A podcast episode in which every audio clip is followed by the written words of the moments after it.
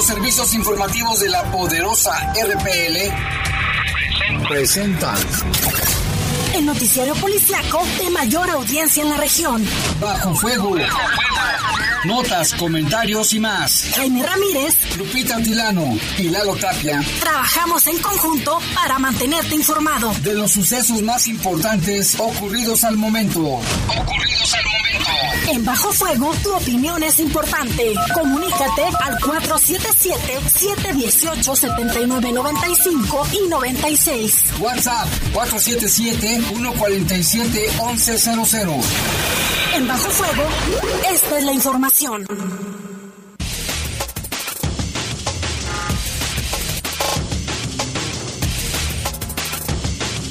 Muy buenas tardes, son las 7 de la tarde con dos minutos, les saludamos con gusto aquí en este espacio informativo de Bajo Fuego, en este miércoles, ya miércoles 6 de octubre del año 2021, vaya que se está yendo el tiempo volando.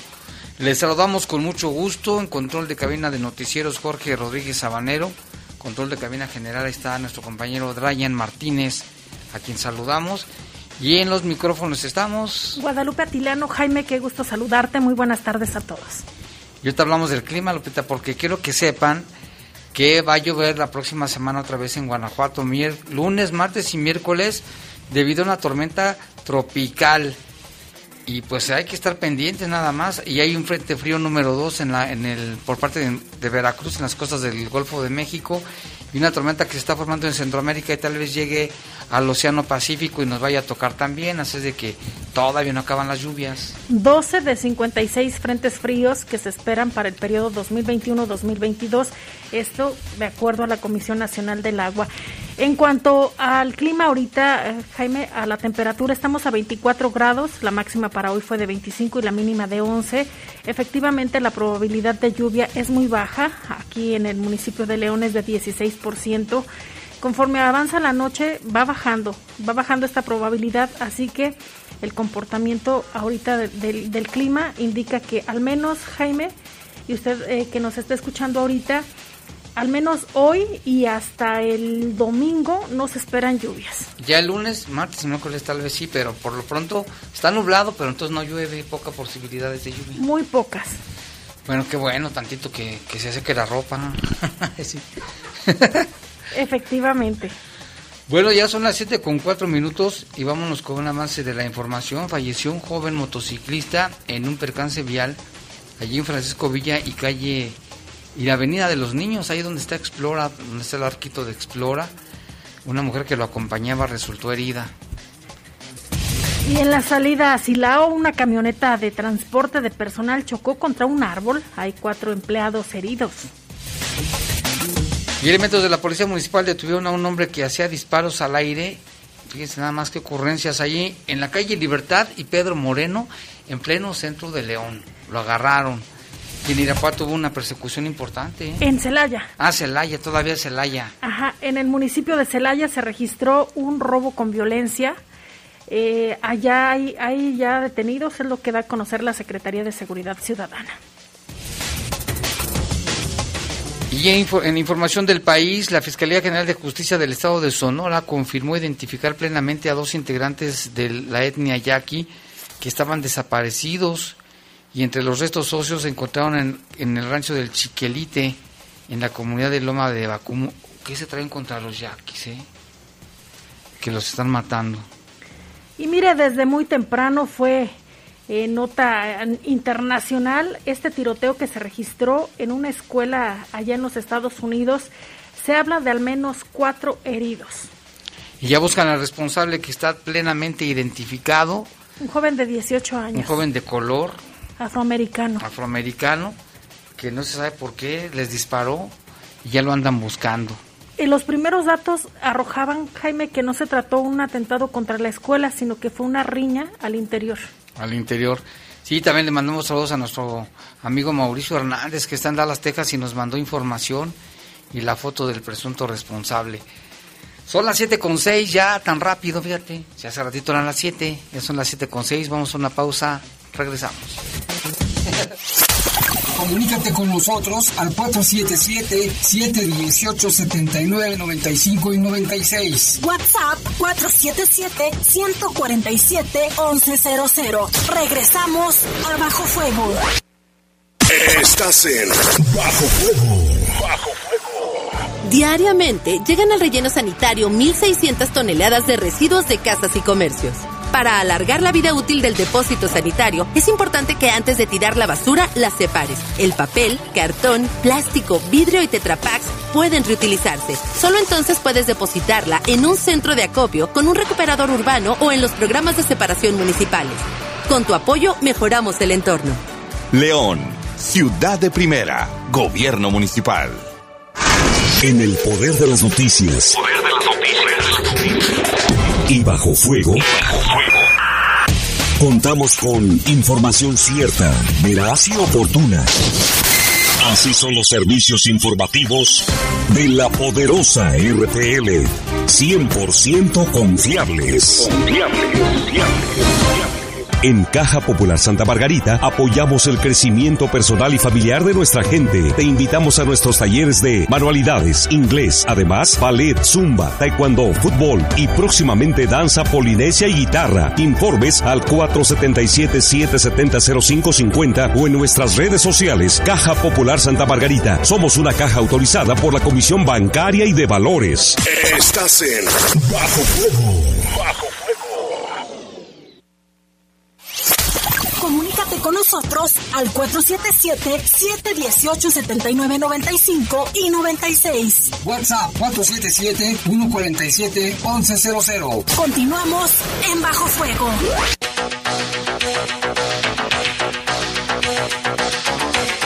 Son las 7 con 8 de la tarde, vámonos con información del país. La Fiscalía General del Estado de, la Fiscalía General de Justicia del Estado de Sonora confirmó que se logró identificar plenamente a dos integrantes más de la etnia yaqui que permanecían desaparecidos. Entre los restos óseos encontrados en el rancho del Chiquelite, en la comunidad de Loma Bacún, al sur de Sonora. La fiscal general, que se llama Claudia Indira Contreras, informó que se trata de Gustavo Acosta Hurtado y Juan Justino Galvis Cruz, quienes fueron plenamente identificados mediante la prueba de ADN y este mismo miércoles, ayer se informó, este mismo miércoles se informó a los familiares de las víctimas, de quienes se trataban. Estas dos personas fueron localizadas en peritajes posteriores a haber encontrado los primeros restos óseos pertenecientes a cinco integrantes de la etnia yaqui desaparecidos, los cuales fueron identificados el pasado 27 de septiembre también mediante pruebas de ADN. Las primeras cinco víctimas localizadas sin vida fueron Fabián Sombra Miranda, Braulio Pérez Sol, Heralio Molina Zavala, Martín Hurtado Flores y Fabián Valencia Romero, y con las dos nuevas confirmaciones ya suman siete de los diez desaparecidos en la comunidad de Loma de Bacum. El pasado 15 de julio la fiscal informó que se trata de Gustavo Acosta Hurtado y de Juan Justino Galvis. De igual forma señaló que tendrán que esperar el resultado de las pruebas para poder anunciar la posible causa de muerte de los hasta ahora 11 integrantes de la etnia yaqui que estaban desaparecidos. Una situación bien, bien difícil ¿eh? allá con esa comunidad. Cada día se registran un promedio de 50 asaltos en el transporte público del Valle de México en las rutas que corren sobre el periférico norte desde el paradero de Cuatro Caminos en Naucalpan hasta el municipio de Tepoztlán. Tepozotlán, aseguró Guillermo García Salmerón, presidente de la Comisión del Transporte de la Asociación de Empresarios y Ciudadanos de México, así por sus siglas ACCEM. En entrevista precisó que entre los puntos más críticos sobre los constantes asaltos se registran en este tramo del periférico norte, además del propio paradero de cuatro caminos. Las paradas de la avenida Primero de Mayo en Aucalpan, en Mundo E y Tlanepantla, al igual que la quebrada en Cuautitlán Izcalli, eh, destacó que los transportistas implementaron ya un sistema de seguridad en el que algunas personas se colocan en los paraderos para reportar cualquier incidente a la central de transportistas, que a su vez lo canalizan a los policías municipales de la región y también a los estatales. Es que está bien terrible esa situación, Lupita, de que les estén asalte y asalte y asalte Dicen que el 50% de los asaltos han sido inhibidos por la gente que tienen dando seguridad en el transporte y también el representante de la Alianza de Autotransportistas, que aglutina el 75% de las 400.000 unidades de transporte, eh, dijo que existen en el Estado de México cámaras de videovigilancia y otro problema grave que enfrenta el sector son las extorsiones. En lo que va del año se han registrado 15 casos de líderes, choferes o checadores asesinados en todo el Estado de México por este tipo de delitos. Pues qué situación, 50 asaltos diarios, parece de, de, no sé, de ficción. No sé si les funcionara allí el ojo de venado. Era que, por ejemplo, aquí los taxis tenían un foquito rojo y si los asaltaban algo lo prendían y ya si la policía o alguien veía es que estaban en peligro. Algo, de, algo deben de implementar. O tal vez eh, la plataforma Centinela, que es la que opera la industria del rastreo, en el que esta plataforma, que principalmente los tienen aquellos, eh, aquellas empresas, o se les presta apoyo a las empresas que tienen camiones de carga y demás, esto que provoca que eh, a través de una aplicación capacitan también al conductor y ellos pueden encender como un botón y a, través del, GPS las empresas están monitoreando dónde se encuentran todos sus camiones, todos sus vehículos y al momento de que se detiene ahí es como dan aviso a la policía por qué se detuvo ese, ese vehículo, ese camión, y pueden recuperar más rápido la, mercancía en caso de que sean atacados por la delincuencia. Pero aquí son de transporte público, son las combis chiquitas, los Pero puede ser cualquier, cualquier vehículo, nada más que cuente con GPS y que esté registrado que les una alarma de que los están asaltando, porque ellos siguen en circulación, ¿eh? Ajá. Pues algo deben de hacer, porque sí, esto no, no es posible. Ya Hubo otro caso donde la misma gente ya volvió a, golpear a un asaltante. Terrible situación allá en el Estado de México. Y en un trabajo conjunto con el Departamento del Tesoro de Estados Unidos y la Unidad de Inteligencia Financiera de México bloquearon las cuentas bancarias de cuatro altos miembros de un cártel. Ahorita le vamos a decir, mire, se trata de Aldrin Miguel, alias el Chaparrito, José de Jesús Jarquín, alias el R32, César Enrique Díaz de León, alias el Lobito, y Fernando Zagal. Eh, él, eh, pues se da a conocer, Jaime, que ya los sancionados son, o se, se dice que son altos mandos que operaban en Manzanillo y otras partes de Colima. En junio del 2020, la Unidad de Inteligencia Financiera bloqueó cuentas bancarias mexicanas de estas personas. Y, cabe destacar, Jaime, que estos sujetos pues son vinculados a un grupo del, del cártel de allá de, de Jalisco, o que opera en el estado de Jalisco y en gran parte del territorio nacional, ya fueron sancionados también por el Tesoro y la Unidad de Inteligencia Financiera, quienes sostienen estrechos lazos laborales con otras cabecillas de, de otros estados del país y ya han ayudado a orquestar estos sujetos a asesinatos de rivales y políticos utilizando armamento de alto poder y uso exclusivo de las Fuerzas Armadas. Y ahora se da esta noticia, la coordinación entre el Departamento del Tesoro y autoridades mexicanas para bloquear estas cuentas. Y es que, pues ya les bloquearon las cuentas, no van a tener dinero y van a buscar la manera de sacarlo, es lo malo, ¿no? Y en la información del tiroteo en Arlington, en Texas, ya fue detenido el presunto responsable que se llama Timothy George Simpkins, de 18 años de edad. Es el autor del tiroteo en la escuela secundaria Timberview High School, ocurrido por la mañana de este miércoles 6 de octubre. Las autoridades informaron que el joven huyó de la escena en un carro Dodge Charger matrícula PFY, por lo que han iniciado labores de búsqueda y de rastreo las autoridades señalaron que este caso no fue un acto de violencia, por lo que se está investigando. Hay múltiples heridos por el tiroteo de la escuela secundaria. Otra les decimos el saldo, eran originalmente cuatro heridos y parece ser que ya son cuatro muertos y cuatro heridos, ¿verdad? Esta información, eh, Jaime, no sé si sea eh, verídica o no, porque hay quienes lo manejan como todavía lesionados y hay otros quienes ya manejan que hay personas fallecidas. Hasta el mediodía, las autoridades dieron a conocer que eran tres alumnos lesionados y un profesor. El profesor estaba herido de gravedad, eh, sus lesiones sí ponían en riesgo su vida, pero todavía no estaba la información actualizada por parte de las autoridades. Ahora eh, se da a conocer esta situación de que ya este, este joven fue entregado que llegó con su con su abogado, es lo que manejan los medios internacionales. Y cabe destacar que desde muy temprano, cerca de las 9 de la mañana, comenzó a circular la información y se dio el reporte, de acuerdo a las autoridades, al número 911 de que había un, un pistolero, así le llaman allá en los Estados Unidos, que eh, estaba eh, disparando ahí en esta, en esta escuela, en este colegio. Posteriormente hubo una movilización importante de cuerpos policíacos. Incluso cerraron todo y en las imágenes se veía eh, cómo posteriormente empezaron a llegar los camiones que iban a trasladar a los alumnos y para su seguridad le estarían tomando a su credencial una fotografía, posteriormente los iban a llevar a otra zona donde los padres de familia estarían pasando por sus hijos. Gran agonía, gran eh, susto de los padres de familia, que aunque las autoridades decían que todo estaba bajo control, y que aquellos alumnos que eran o, servían como testigos iban a permanecer más tiempo en, la escuela para ser eh, interrogados. Eh, horas después eh, ya declararon que estaba fuera de peligro la zona, fueron trasladados para que estos eh, jóvenes se pudieran, niños y jóvenes se pudieran reunir con sus familiares.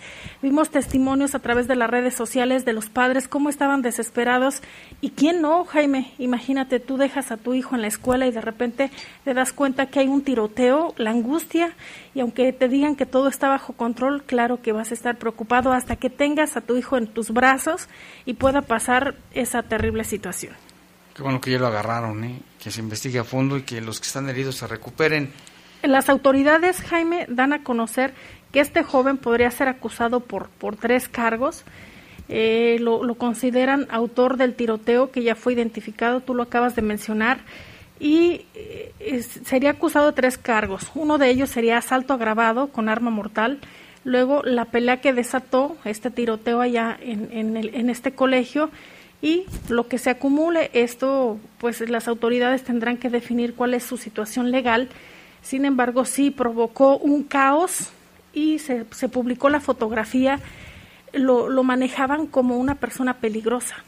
Así es, lo bueno es que está detenido y no es la primera vez que ocurre una situación similar. En Estados Unidos es muy frecuente, casi casi te puedo decir que es cosa de todos los días. Y en otra información, el Papa Francisco mandó un mensaje al pueblo de México por los 200 años de la consumación de la independencia que se celebró hace unos días. También este el padre, el Papa mandó una carta donde bueno hablaba precisamente de la importancia de la consumación de la independencia.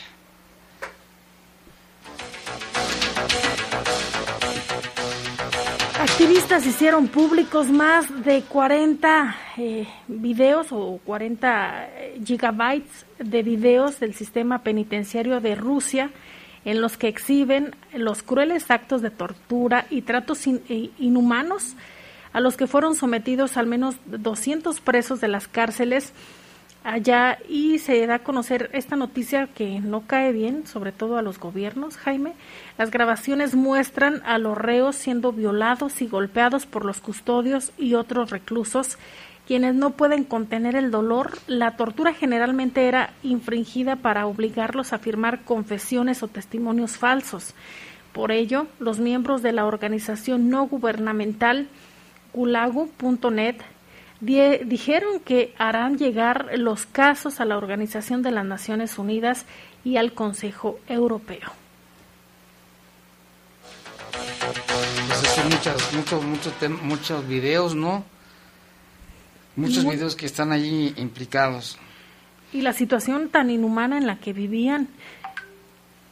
Y son, o sea, aquí habla sobre 200 reos, imagínate, los que no están o los que no han querido denunciar estas estas acciones en su contra. En Rusia, esto fue en Rusia, ¿eh? Y bueno, pues vámonos con... Vamos a una pausa, regresamos con más información aquí en Bajo Fuego.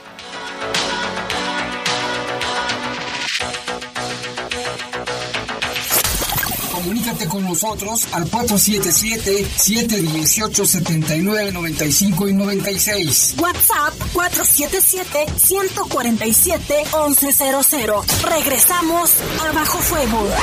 Estás en Bajo Fuego. Bajo Fuego. La Plataforma Nacional de Transparencia se renueva con el CISAI 2.0. Con esta actualización podrás recibir notificaciones vía SMS o WhatsApp y hacer solicitudes telefónicas por Telinite 800-835-4324 a los tres niveles de gobierno. Explore el CISAI 2.0 en www.plataformanacionaldettransparencia.org.mx. Descarga gratis en tu celular la app móvil PNT. El derecho a saber es tuyo. Ejércelo. El INAI es de todas y todos. ¿Quieres especializarte en derechos humanos? La Procuraduría de los Derechos Humanos del Estado de Guanajuato, PRODEG, te invita a cursar su especialidad en derechos humanos con validez oficial. El periodo de admisión será del 4 de octubre al 15 de noviembre. El programa académico y las bases las encuentras en www.derechoshumanosgto.org.mx. ¿Qué tienen en común Rosa Ramos y Armando Casas? Que ya son mayores de edad y van a ir a sacar su INE. Si tú también cumpliste 18 años, es momento de tramitar tu INE, usar tu voz y ser parte de quienes toman las decisiones del país. Haz tu cita en INETEL 804-33-2000 o en INE.mx. Podemos pensar de forma distinta, pero tenemos algo que nos une, nuestro INE. ¿Mi INE? Nos une. La violencia sexual afecta a niñas y adolescentes en entornos como la casa. Todas y todos tenemos la obligación de protegerles. Confiar y apoyarlas a que levanten la voz si son violentadas. Tengo derecho a vivir sin violencias. Yo exijo respeto. Escucha, protege y denuncia. Marca al 911. Gobierno de México. Estás en Bajo Fuego. Bajo con nosotros al 477-718-7995 y 96. WhatsApp 477-147-1100. Continuamos en Bajo Fuego.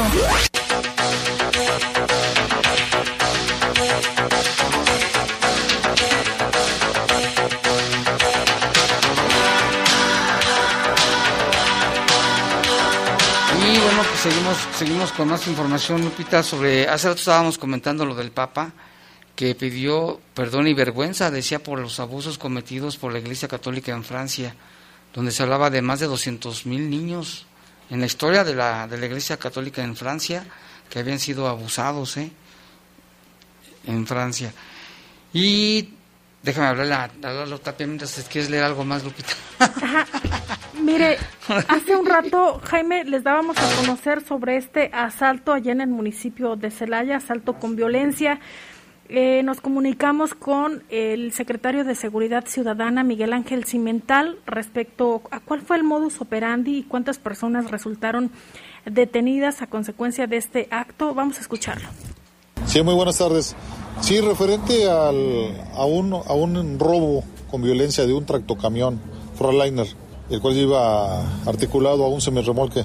Efectivamente fue una persecución por parte de elementos de la Dirección General de, Policía Auxiliar aquí en Celaya. Eh, fue en la calle Sinaloa, colonia Rancho Seco, en lo cual eh, se inició y se dio por el aseguramiento eh, de cuatro masculinos, tres de Celaya y uno de Villagrán. Se recuperó la carga completa del, del semirremolque, los cuales serán presentados ante la agencia del Ministerio Público. O sea, son cuatro detenidos, un inhibidor de señal y la, y la carga completa del tractocamión. Eso fue lo, ocurrido el día de hoy aquí en, en Celaya. Pues ahí están los datos, la información oficial por parte de la Secretaría de Seguridad Ciudadana en cuanto al aseguramiento y las personas que, que fueron detenidas y que posteriormente van a ser ya puestas a disposición. Y lo que decía Jaime, se les, se les pudo asegurar incluso un inhibidor de señal. Aquí la, la importancia también es que se pudo recuperar la mercancía. Pero mire, tenemos más información. Se registró un accidente vehicular con lesionadas. Sí, con, con fallecidos, un, un fallecido, le decíamos este, este accidente que fue muy temprano, bueno, como a las nueve y media de la, de la mañana, ahí en el Boulevard Paseo de los Niños, esquina con General Francisco Villa. Eh, ahí se reportó una mujer no identificada, lesionada, que fue trasladada grave a un hospital. Ella viste pantalón azul de color de mezcli- azul de mezclilla, tenis azules y chamarra negra. También lamentablemente falleció eh, la persona que iba manejando la moto, el conductor. Él viste playera negra, pantalón de mezclilla, tenis blancos y chaleco negro. Se atendió un reporte generado al Sistema Único de Emergencias 911, donde se reportó el accidente entre el motociclista particular en dirección al sur, cuando dos personas iban a bordo de la moto. El choque fue contra un árbol. De momento no se tiene la mecánica de los hechos y del otro vehículo no hay información. Se supone que algo pasó ahí. Estamos esperando también la información de lo que determinen los peritos. Pero lamentablemente murió el conductor de la moto y su acompañante, pues resultó herida y se encuentra grave. Y hay otro accidente vehicular, Jaime. Ahí sí mencionan únicamente lesionados fue a las 6 con 32 minutos ahí sobre la ¿eh? carretera León Silao en la colonia Los Jacales. Ahí, de acuerdo a la información que proporciona la Secretaría de Seguridad Pública de León, se atendió el reporte generado al sistema de emergencias 911 sobre una camioneta de transporte de personal que chocó contra un árbol. Ahí dan cuenta que son cuatro lesionados eh, conscientes y el conductor eh, se encontraba prensado se dio también conocimiento al C5I y fueron atendidos. De aquí únicamente de lo que mencionan es que este accidente se registró ya en tramo federal y la unidad de emergencias en el lugar indicó que era un choque contra un árbol y participaron pues varias autoridades que son las correspondientes tanto los cuerpos de emergencia para atender a los lesionados como ya las autoridades a quien compete este tramo. Y concretamente ellos viajaban en una camioneta tipo minivan de color verde, pues muy temprano iban a su centro de trabajo. No se sabe por qué, qué es lo que pasó con el conductor que haya provocado que se haya estrellado contra un árbol. Y ahí hay cuatro lesionados. El conductor fue el que recibió la peor parte, ¿no? Porque iba precisamente en la parte delantera. Y habrá que esperar también los peritos de las autoridades. En la colonia Centro, un hombre fue detenido en posesión de un arma de fuego aquí en el municipio de León. Eh, se reportaron detonaciones de arma de fuego en el lugar, fue lo que se comentó por parte de autoridades y ellos señalan que fue esta, esta atención al número de emergencias 911 donde daban aviso a las autoridades que habían escuchado balazos y en atención a, este llamado de auxilio, oficiales de la Policía Municipal se trasladaron a la calle Pedro Moreno y calle Libertad en la colonia Centro. En el lugar se encontraba un hombre a quien se le informó el motivo de su de su presencia y se le informó que realizaba una revisión, estaría revisando eh, a, que iban a, checar, a chequear Ajá, para evitar que existieran fuentes de peligro. En ese momento se localizó un arma de fuego tipo revólver y tres cartuchos percutidos. Por esta razón se realizó la detención de quien se identificó como Eulalio, de 58 años de edad, y tiene su domicilio en Brisas del Campo. Eulalio y el arma de fuego fueron puestos a disposición de la Fiscalía General del Estado. Entonces la disparó, ¿eh? porque los reportes mencionaban eso, que había disparos de arma de fuego. Cuando llegó la policía y lo vieron, pues le hicieron la revisión y ahí le encontraron este revólver. ¿Por qué lo habrá hecho? ¿A quién le disparó? ¿Qué le pasó? Qué bueno que lo detuvieron porque representa un peligro. En otra información también anoche, ahí en la calle Textiles, esquina con Boulevard General Francisco Villa, en la colonia San José de Cementos, se reportó un lesionado por proyectil de arma de fuego.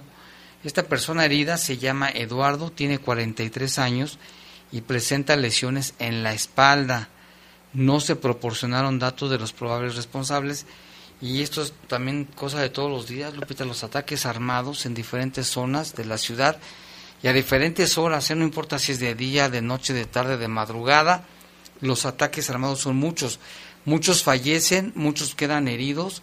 En este caso, esta persona, Eduardo, que esperemos se recupere, pero presentaba lesiones en la espalda. Se desconocía totalmente de los presuntos responsables, la Fiscalía General del Estado inició la respectiva carpeta de investigación para saber quién le disparó a esta persona de nombre Eduardo, decíamos, de 43 años de edad. Y aquí mismo en el municipio de León se da a conocer sobre la detención de un hombre que portaba un arma de fuego, fue capturado por policías municipales luego de que intentara darse a la fuga. El hecho se registró durante la noche del pasado lunes en la colonia obrera. Ahí los policías circulaban por las calles Colombia y Zacatecas. Se percataron de un motociclista que infringía el reglamento de policía y vialidad al no portar placas de circulación, motivo por el cual se le marcó el alto. El hombre hizo caso omiso y se metió en sentido contrario por algunas calles para intentar escapar de los oficiales. Sin embargo, en las calles Zacatecas y Honduras el hombre derrapó con la motocicleta e intentó darse la fuga a pie, pero fue detenido por los policías. Al realizarle una inspección, en su persona se le localizó un arma de fuego y un cargador que tenía 13 cartuchos, Jaime, por ese motivo, el hombre eh, fue identificado como Julio César, de 33 años, con domicilio en eh, Presidentes de México. Él y eh, lo que se le pudo decomisar también fue, fue puesto a disposición de la Fiscalía. Pues sí, qué caso, ¿no? O sea, llama la atención también lo que sucedió. Y una vez más, cuerpos de emergencia rescataron a dos hombres del interior del malecón del río de los Gómez. Uno de los hechos se registró durante la mañana del martes en este punto de la ciudad de León, a la altura de la calle Trigo, en la colonia El Coecillo. A través de un reporte ciudadano se dio aviso a las autoridades de que un hombre estaba al interior del malecón. Al lugar arribaron elementos de protección civil, bomberos y autoridades de, de la policía y de manera conjunta pudieron sacar a este a este hombre y lo pusieron a salvo. Se identificó como Federico, de 45 años, y dijo tener su domicilio en la colonia San Francisco de Asís. Federico fue revisado por los paramédicos para descartar lesiones.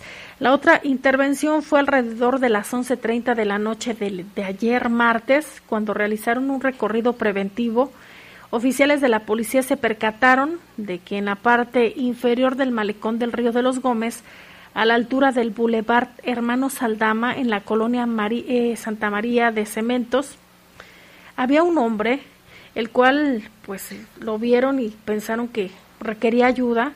Arribaron agentes de tránsito municipal para apoyar en este rescate. Los policías también solicitaron el apoyo de protección civil y bomberos y de manera coordinada realizaron las maniobras para rescatar y poner a salvo a un hombre que se identificó con el nombre de Javier y dijo tener 37 años de edad. El hombre, según lo que mencionan las autoridades, había bajado a descansar y luego se le dificultó subir. Se le hizo fácil Javier fue revisado por los paramédicos en el lugar y su estado de salud lo reportan como óptimo, no fue necesario ser trasladado a algún hospital. Con esto, la Secretaría de Seguridad Pública hace un llamado a la ciudadanía eh, en general para extremar precauciones y no ingresar a ríos o cuerpos de agua, pero sobre todo que usted tenga especial cuidado con sus hijos, que no jueguen cerca tanto de arroyos como presas porque representa un alto riesgo. En esta última semana han sido rescatadas cinco personas del interior del malecón del río, de los cuales lamentablemente usted recordará el pequeño David de nueve años perdió la vida. Sí, es muy peligroso que se acerquen a los arroyos, Lupita, que van llenos, ¿eh? Bueno, ya bajó un poco en los niveles, pero por ejemplo en el malecón del río que se está desfogando el agua de la presa por los excesos, tengan mucho cuidado, mucho con la, con la zona, que no se acerquen. ¿Qué más es recomendable, Lupita? Tú te la sabes esa de, memoria. Hace unos días platicamos con el ingeniero Roberto Castañeda, quien ya hace tiempo estuvo en la Conagua y ahora es presidente del Consejo de la Cuenca Lerma Chapala y es también subsecretario de Recursos Naturales en la ESDAIR, la Secretaría de Desarrollo Agroalimentario y Rural. Y le preguntaba, eh, le preguntábamos, eh, Jaime, respecto al nivel de las presas, y dice que algunas están al 110% o más, derivado de las fuertes lluvias que se han registrado aquí en el estado de Guanajuato. Y de los cuerpos más importantes son alrededor de 50. Sin embargo, de ellos, los que tienen mayor capacidad, como es la presa Solís, la presa Yuriria y otras, eh, pues sí están todos los cuerpos están siendo monitoreados, sin embargo, pues estas son las que representan un poco más de peligro y se están haciendo maniobras para evitar que haya afectaciones eh, en, varios lugares.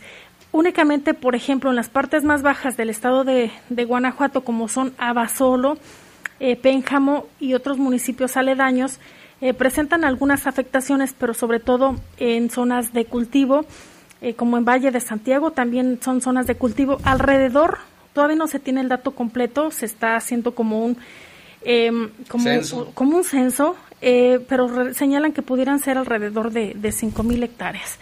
Y acá en el municipio de Abasolo, pues son las personas que se registraron, eh, que registraron afectaciones en sus viviendas que ya están siendo atendidas y puestas a salvo sobre todo, Jaime. Sin embargo, la recomendación vuelve a ser la misma, el que no se acerquen a los cuerpos de agua, mucho menos que tengan esa confianza de pasar con los vehículos porque pueden ser arrastrados por la corriente. Sí, que tengan mucho mucho cuidado. Y aquí tenemos algunos saludos, la gente nos está escuchando, saludos a Mauricio que nos está escuchando en Dallas, Texas, Mauricio Hernández. Él le manda saludos, dice, le manda saludos a su esposa Lisbeth Fragoso, a su suegrita y a su cuñadita Regina, hasta Coacalco en el Estado de México. Allá también nos escuchan, Lupita, allá en el Estado de México. Muchas gracias. También un saludo para Chuy, Sandra Campero y para el Chicoche, que ahí nos está este, escuchando junto con uno de la familia Jaime, el señor Salvador Jaime y sus hermanos que siempre nos escuchan. Vamos a hacer una pausa, Lupita, son las 7.37, regresamos en un momento. Comunícate con nosotros al 477-718-7995 y 96. WhatsApp 477-147-1100. Regresamos a Bajo Fuego. Estás en Bajo Fuego. Bajo Fuego. En el poder de las noticias. Poder de y bajo fuego. Contamos con información cierta, veraz y oportuna. Así son los servicios informativos de la poderosa RTL. 100% confiables. Confiables, Una oportunidad así se da cada 60 años. Aprovecha los últimos días y estrena un Nissan con tasa del 6% o 0% de comisión por apertura, más un año de seguro gratis. Con Nissan, CAT promedio del 16.7% sin IVA, al 3 de noviembre de 2021. Consulta términos, condiciones y modelos participantes en nissan.com.mx. En la Cámara de Diputados trabajamos por la justicia. Por eso decretamos amnistía a personas juzgadas por delitos contra la salud, robo simple y de comunidades indígenas. Así como prisión preventiva a la violencia sexual contra menores, feminicidio, corrupción, contrabando. Y castigar con cárcel a quienes expidan comprobantes fiscales falsos. Estas leyes ya son tus derechos. Cámara de Diputados.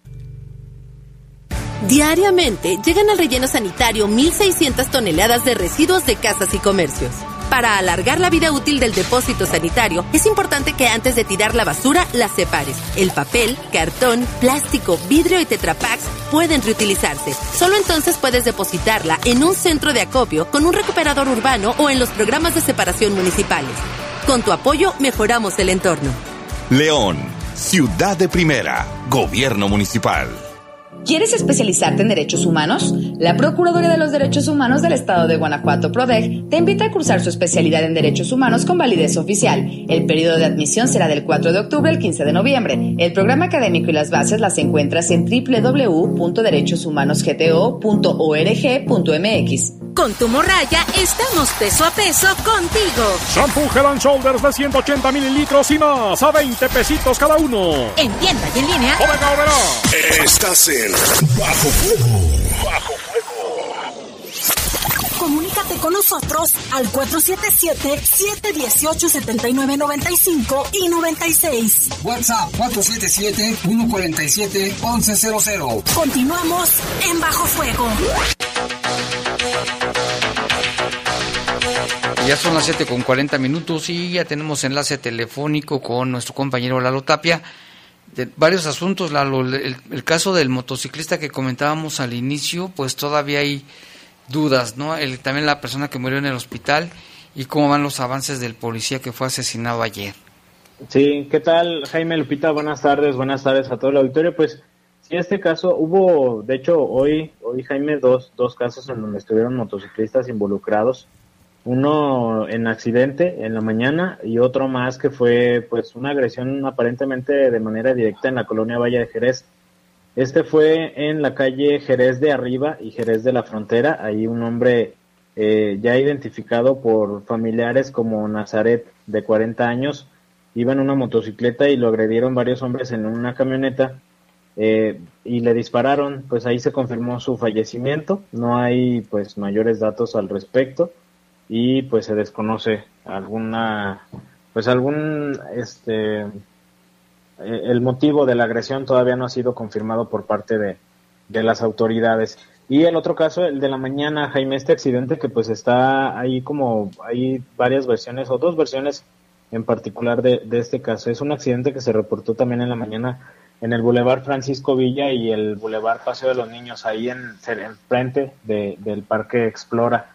Hay una versión donde señala que los motociclistas, la pareja que iba en esta moto, salió del Boulevard del Paseo de los Niños y se pretendía incorporar al Boulevard Francisco Villa y fueron impactados por una camioneta estacas de color blanco eh, de los, los, los golpea y los avienta contra el poste y contra el árbol y ahí se confirmó el fallecimiento de, de un hombre y una mujer fue llevada en condiciones graves a recibir atención médica. La otra versión es que pues no hay ni siquiera un vehículo que haya sido o que haya impactado hacia la motocicleta.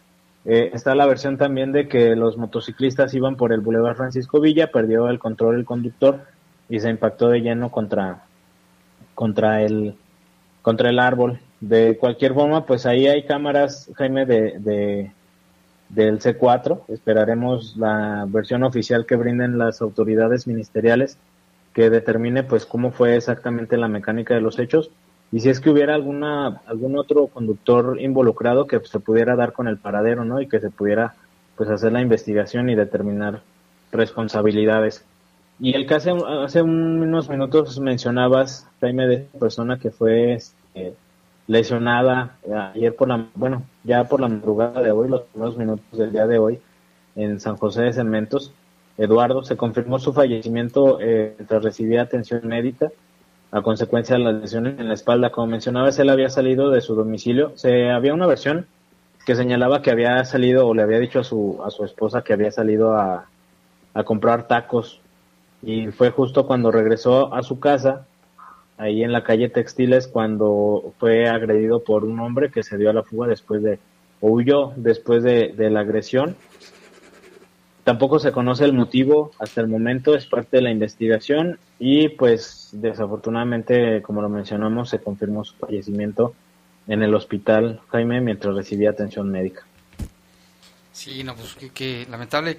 Y es que hablando de los motociclistas, Lalo, este, se han dado muchos accidentes donde están involucrados precisamente motociclistas, ¿no? En este, en este año. Sí, y, muchos, en, la mayoría de los casos, eh, tiene mucho que ver la calidad de los cascos. Recordemos que, pues, hay ciertos estándares que deberían de cumplir los cascos. Hay muchos que traen hasta cascos como de estos de de construcción, nada más, pues para evitar la multa, ¿no? De cierta manera, que pudiera hacer tránsito municipal, pero en, el suponer de, un accidente, pues la verdad es que no cubren, no cubren nada y ya lo hemos visto en, repetidas ocasiones. Sí, más vale que se anden con cuidado y que en la medida de lo posible respeten el reglamento, ¿no? Sí, exactamente, porque también pues hemos visto muchos, digo, no todos, eh, el asunto de que se van metiendo entre vehículos a velocidades pues bastante bastante altas. Y, no solo motociclistas hacen ese tipo de cosas también hay muchos ciclistas que lo lo hacen. Me ha tocado ver en el Boulevard San Juan Bosco por ejemplo la zona del Boulevard este Aristóteles que muchos muchos ciclistas hacen ese tipo de de maniobras y pues bastante peligroso al final de cuentas. Sí, te salen donde ni te imaginas, nomás te asustan cuando los ves, de dónde salen. Y es que eso, ¿qué significa? Que no respetan absolutamente nada del, del reglamento. Se supone que aunque sea un vehículo de dos ruedas, debe conducirse como si fuera de cuatro, ¿no, Lalo? Sí, siendo motocicleta, pues a final de cuentas es un vehículo de motor, debe seguir las, las indicaciones, ir, en la fila, por, llamar, por decirlo de alguna manera. Lo que no estoy seguro es si, tienen permitido irse hasta, hasta adelante, pero creo que solo en los semáforos, Jaime. Creo que esa información en algún momento nos la había proporcionado eh, el personal de tránsito. Eh, habría que confirmarlo si sí si, es cierto o no, que pues generalmente eso es lo que hacen los, los motociclistas, ¿no? Aprovechan el verde, el rojo, perdón, para irse hasta, pues hasta adelante en la fila, pero pues también muchos otros van, van arrebasando mientras van circulando. Sí, mucho cuidado. Pues muy bien, Lalo, muchas gracias. Estamos al pendiente. Sí, claro que sí. Eh, Jaime, bueno, nada más mencionar sobre el asunto del, del oficial asesinado ayer. Así, de Rosendo. Por la tarde, de Rosendo. Eh, tenemos información porque nos preguntaban también si, si, iba a haber homenaje y demás. La información que tenemos es que aparentemente la, la familia no ha tenido como o no ha aceptado el acercamiento por parte de las autoridades municipales. Entonces no se ha confirmado si es que sí va a haber o no eh, homenaje. Recordemos que fue asesinado pues mientras estaba en cumplimiento de sus labores. De su deber, exactamente. Entonces, pues por las condiciones en las que fue asesinado, pues sí, sin problema habría un homenaje, sin embargo aparentemente la familia pues no, no, ha, no ha querido tener contacto con las, con las autoridades. También está pendiente el tema de pues el, el seguro de vida y también lo de los gastos funerarios. Es la información que teníamos, este, pues estaremos al pendiente de lo que digan las autoridades, si es que ya hubo un acercamiento y si es que se llega a concretar este pues homenaje hacia el, hacia el oficial Rosendo que fue asesinado ayer, Jaime, allí en la colonia San Isidro. Y la fiscalía, bueno, pues tendrá que hacer su trabajo. Exactamente. Muchas gracias, Lalo. Gracias, buena noche. Pendientes, buena noche. Y vámonos con más información. También la Fiscalía General de la República en Guanajuato obtuvo de un juez de control con sede en Guanajuato la vinculación a proceso en contra de José por los delitos de delincuencia organizada, aportación agravada de armas de fuego de uso exclusivo, posesión de cartuchos y posesión de cargadores para arma de fuego de uso exclusivo.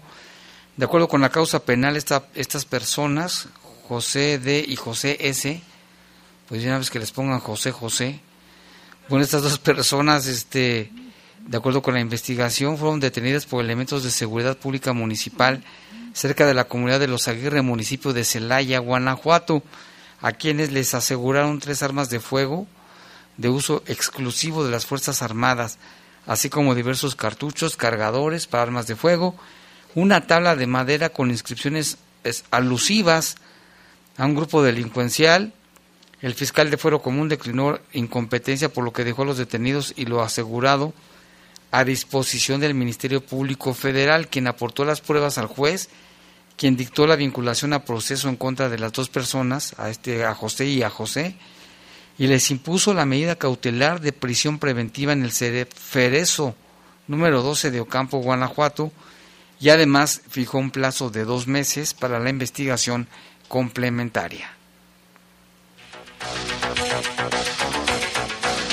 Y mire este caso también, híjole, no, no hay palabras. En Valle de Santiago, la Fiscalía General del Estado cumplimentó una orden de aprehensión en contra de un hombre apodado El Cholo, porque asesinó a una mujer pepenadora. Fíjese, no se, desconoce por qué.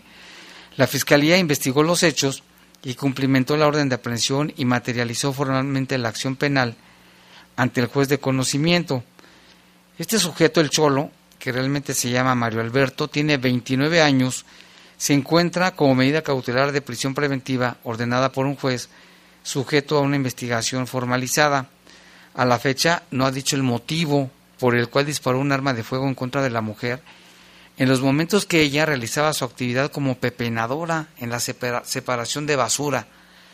La víctima murió en el hospital por consecuencia de lesiones causadas por arma de fuego y Mario Alberto junto con otros sujetos dispararon contra la ofendida, contra esta mujer, cuando se encontraba en un lugar abierto ubicado junto al canal de desagüe, en el Boulevard Revolución detrás de un salón de fiestas allá en Valle de Santiago, decíamos. Esto fue el pasado 28 de julio.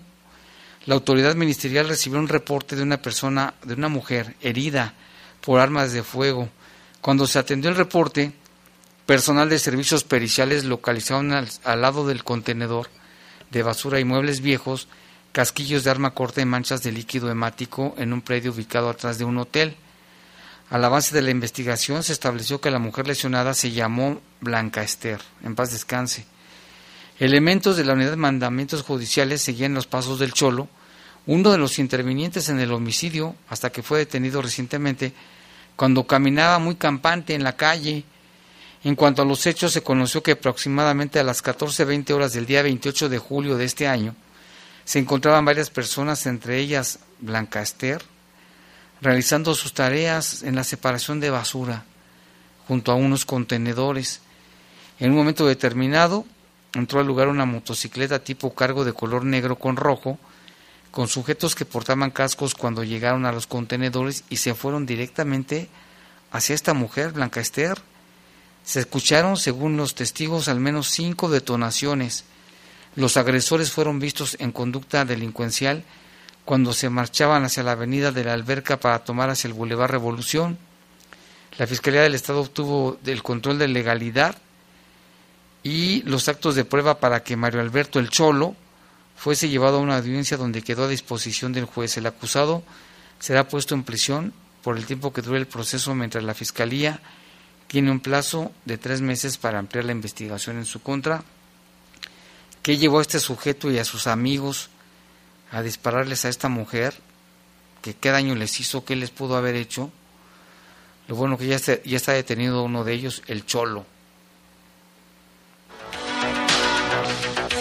Y vámonos con más información. La trata de personas es uno de los crímenes más violentos, clandestinos y difíciles de identificar. En particular por la falta de denuncia por parte de las víctimas, en su mayoría mujeres, niñas y personas de la diversidad sexual, además de corrupción. Sobre esto eh, habla Mario Luis Fuentes Alcalá, él es investigador del Programa Universitario de Estudios del Desarrollo de la UNAM. Él dio una cátedra precisamente sobre el tema de trata de personas, es de la Universidad Nacional Autónoma de México, quienes nos mandan cápsulas informativas y es muy interesante lo que dice, vamos a escuchar. La trata de personas es uno de los crímenes clandestinos más oscuros y difíciles de identificar. La falta de denuncias por parte de las víctimas, además de la corrupción y otros problemas sociales, crean un ambiente negativamente propicio para la explotación afirma Mario Luis Fuentes Alcalá, investigador del Programa Universitario de Estudios del Desarrollo. Que muchas personas se ven muy vulnerables por la pobreza, por el hambre, por la enfermedad. Los instrumentos del enganche muchas veces puede ser la seducción o el engaño, además de la fuerza física. México es un país de origen, tránsito y destino de víctimas de trata, asegura el especialista universitario. Aunque es un tema regulado, las instituciones encargadas de hacer justicia y reparar daños se encuentran limitadas por la falta de presupuesto. Asimismo, la pandemia de COVID-19 ha provocado que los casos de abuso y trata se vuelvan más comunes. Por menos en nuestro país, que no hay las instancias para restaurar, para proteger y mucho menos para reintegrar. No hay albergues, no hay procesos para una persona que ha vivido sus cortos años años de explotación pueda crear capacidades y habilidades para una vida autónoma e independiente. En este contexto, la Cátedra Extraordinaria de la UNAM sobre Trata de Personas imparte la quinta edición del diplomado en línea en esta materia, dirigido a funcionarios públicos de países miembros de la Conferencia Regional sobre Migración, el cual constituye uno más de los instrumentos de reflexión para sumar esfuerzos en la protección de las personas vulnerables ante este delito una problemática muy grave, muy difícil, que se da en todo el país, ¿eh? en todo el país, pero también hay muchos casos en zonas turísticas como Puerto Vallarta, Cancún, Iztapa, la Ciudad de México, Guadalajara y Guanajuato también no está exento de este delito tan grave. Si usted conoce uno de ellos, denúncielo. Y si usted es víctima también y lo puede hacer, hágalo. Y acá tenemos reporte, nos llama el señor, el profesor Contreras, muchas gracias, dice, derrame de aceite en el cruce de Océano Atlántico y Mar Mediterráneo en la colonia Lindavista. Está cerrada la calle para que usted si va por ahí mejor evite Océano Atlántico y Mar Mediterráneo en la colonia Lindavista, aquí muy cerquita de la poderosa, donde está la glorieta, en esa colonia, para que tengan cuidado. También aquí dice, buenas noches, te comparto este libro, Hechos de la vida leonesa, datos y fechas de cosas que sucedieron en la ciudad. Nos lo manda Betty Chávez, le mandamos un saludo, ella es una apasionada de la historia del León, de la identidad de sus, de sus casas, de sus cosas, de todo lo que tiene que ver con los leoneses, con la vida de los leoneses. Y le agradecemos que nos mandó este libro, eh, Hechos de la vida leonesa. Muchas gracias, Betty. Te mandamos un, un abrazo. Jordi dice que está escuchando el programa, que nos manda un abrazo. Igualmente, Jordi, muchas gracias, pero si puedes mandarme un pambazo mejor porque traigo mucha hambre. En lugar del abrazo, mándame un pambazo. Gracias a Jordi y también acá tenemos desde Dallas, Texas, Mauricio dice que escuchó el saludo. Muchas gracias. También a Ángel que nos escucha en Canadá, siempre nos escucha. Gerald Casil que está en, en Chicago nos mandó un video de unos campos allá en Chicago, no, hombre, increíbles. También aquí dice eh, que habían cerrado la calzada y había mucho movimiento. Esto fue ayer, dice, gracias, excelente noticiero. Nos preguntaba que si sabíamos lo que se había quemado ayer por la noche, que sí recibimos la información. Se cerró incluso la calle porque fue un incendio en una fábrica de calzado, concretamente en la bodega o la zona de solventes. Ah, también aquí dice, ¿qué es lo que pasó en Mariano Escobedo y Miguel Alemán? Estaba cerrado en ambos sentidos. Hoy en la mañana, ahorita lo vamos a checar. Dice, es muy desagradable que los tránsitos no actúen de manera igualitaria, pues afuera del colegio Mailén solo mueven a los carros que están estacionados en el acotamiento y cuando llegan varias camionetas de la dueña de la escuela, USEM, no hacen nada, inclusive cuando uno les cuestiona manifiestan que ellos tienen un amparo. ¿Amparo de qué? Pues no debe ser, deben de ser parejos. Jaime, saludos para ti, Lupita. Este reporte lo quiero que reservar mi identidad. Solo les pido su ayuda para darles a conocer a la gente que en la colonia satélite y alrededores tengan mucho cuidado cuando pasen por las calles de la isla Natividad e isla Coronado, cerca de una escuela de esta misma colonia, porque andan tres sujetos asaltando. Desafortunadamente el sábado asaltaron a mi esposo cuando venía de trabajar, le quitaron su celular y lo golpearon el día de ayer nos enteramos que una vecina que el día lunes pidió servicio de gas alrededor de las 3 de la tarde y al muchacho del gas también lo asaltaron, le quitaron dinero, perdón, de la misma calle donde asaltaron a su esposo. Dice, no se vale que con mucho trabajo y, trabajo y cansancio, sacrificio, pues muchas personas, pues sí, todos buscamos sacar para la papa, ¿no? Todos y estas personas así rápidamente se quieren hacer de cosas de manera fácil. Dice, estos tipos nada más llegan, quitan las cosas, ya está da miedo salir, aunque sea de día, en estas calles están muy solas, todavía hay lotes baldíos, con mucha hierba donde estos tipos pueden esconderse. Ojalá puedan apoyar y si pueden decir en dónde puedo hablar. Al 911, hágalo al 911, también presentar la denuncia correspondiente. Dice, para que manden unidades, por favor y a las patrullas que hagan rondines en estas calles, ya que está la primaria, el kinder, y hay más peligro porque allí hay muchas escuelas. Pues ahí está el llamado para la policía preventiva y también si pueden hacer la denuncia, pues es mejor para que actúen las, las, este, las autoridades. Y aquí nos pregunta de qué se trata el libro Hechos de la Vida de León, dónde se puede conseguir. Otra te lo mando, yo creo que se puede compartir, nos pregunta Juan. Juan Manuel. Muchas gracias, Juan Manuel. Tal vez ahorita te lo pueda compartir. Y saludos a Lisette, que nos manda saludos y nos dice que le gustó el, lo que subimos hoy de que monito día. Pusimos un monito, y luego pusimos monito día. Muchas gracias, ya se nos acabó el tiempo. Le agradecemos la atención. Cuídese mucho, por favor, del coronavirus porque todavía está pegando fuerte. Hay que tener mucho cuidado. Aquí tenemos una llamada de Gladys, pero ya no nos da tiempo de contestarla. Ahorita le vamos a contestar a Gladys. Buenas noches y pásela bien. Los servicios informativos de la poderosa RPL presentaron el noticiario policiaco de mayor audiencia en la región. Bajo fuego. Bajo fuego. Gracias por tu atención.